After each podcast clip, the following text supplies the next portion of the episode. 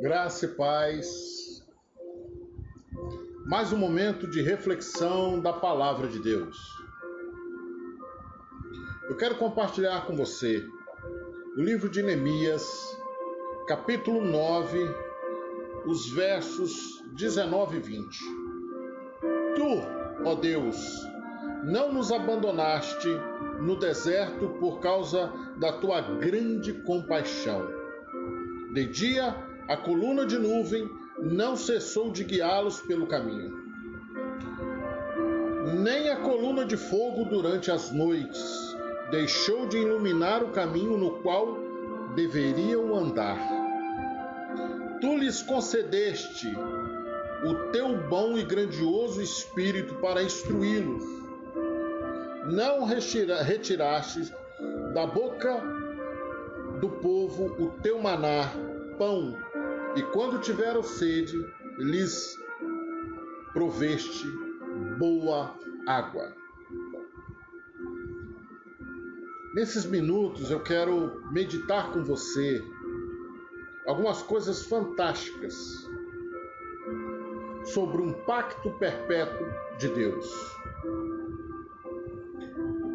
E nesse pacto perpétuo de Deus, existem umas coisas que são bem interessantes.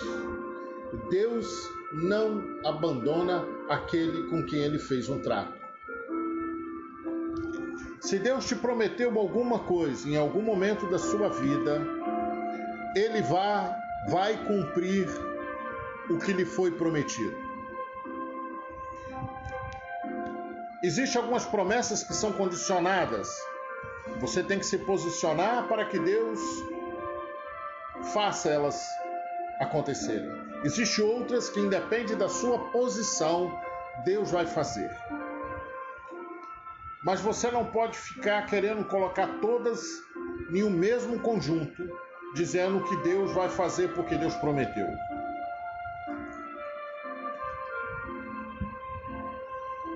Guia os nossos passos dia e noite o versículo 19 diz que ele colocava uma coluna de nuvens durante o dia e essa coluna caminhava e o povo caminhava por ela. E ele nos colocou essa coluna para guiar os nossos passos de dia e uma coluna de fogo para nos guiar na nossa jornada à noite. E essa coluna, tanto de, de, de nuvem como de fogo, é a Bíblia Sagrada. É ela que nos guia, é ela que pontua os nossos caminhos, é ela que nos leva a chegar a um, a um ponto aonde Deus nos quer, aonde Ele nos prometeu. Qualquer outro comentário, qualquer outro livro, por mais bonito que seja, ele não se compara ao nível de profundidade ele não se compara ao nível de intimidade que você terá com Deus ao ler as Escrituras, ao meditar na palavra de Deus. Tudo, tudo pode mudar. A palavra dele não muda. Aquilo que ele nos promete, aquilo que ele nos mostra, nós iremos encontrar respaldo aqui dentro da palavra. Ele nos concedeu o Espírito Santo para nos instruir, para nos ajudar a caminhar em nossa jornada, às vezes muito difíceis, às vezes muito complicadas, mas o Senhor ali está ele nos conclama a caminhar seguindo as instruções da Sua palavra, mas Ele nos deu o Espírito Santo para nos instruir na palavra. Você não está sozinho. Muitas das vezes alguém fala comigo assim: Olha, eu não consigo entender a Bíblia. E eu falo: a Bíblia não foi um livro para ser entendido. A Bíblia ela foi um livro para ser instruído, e você só vai se instruir na Bíblia quando você meditar na palavra. Você não entendeu? Medite. Não entendeu? Continua meditando, continua buscando ao Senhor, continue falando com o Senhor. Porque nesse momento o Espírito Santo começará a trabalhar a sua, o seu entendimento. É dessa maneira que o Espírito Santo trabalha. É dessa maneira que ele faz com que caminhemos. Eu sei que desde o início, desde o princípio, essa palavra ela tem causado transtorno para a humanidade. Já tentaram destruí-la. Já tentaram desacreditá-la. Já fizeram muitas coisas. Em alguns países a Bíblia não é a bem aceita, ela, ela não é nem bem aceita, ela simplesmente não é aceita. Se você procurar uma Bíblia na China, você terá dificuldade. Se você procurar Bíblias em Cuba, você terá dificuldade. Se você procurar Bíblia na Coreia do Norte, você terá dificuldades. Mas se você procurar no Brasil, em algumas situações você também terá dificuldade. Porque os valores hoje são absurdos. Aquilo que serve para salvação, nós colocamos como comercial. Mas eu te garanto uma coisa: quando você começa a ler essa sagrada escritura, você começa a compreender que ela é divina. Por mais que um homem queira tirar vantagem, ele não pode tirar a unção que existe dentro dele.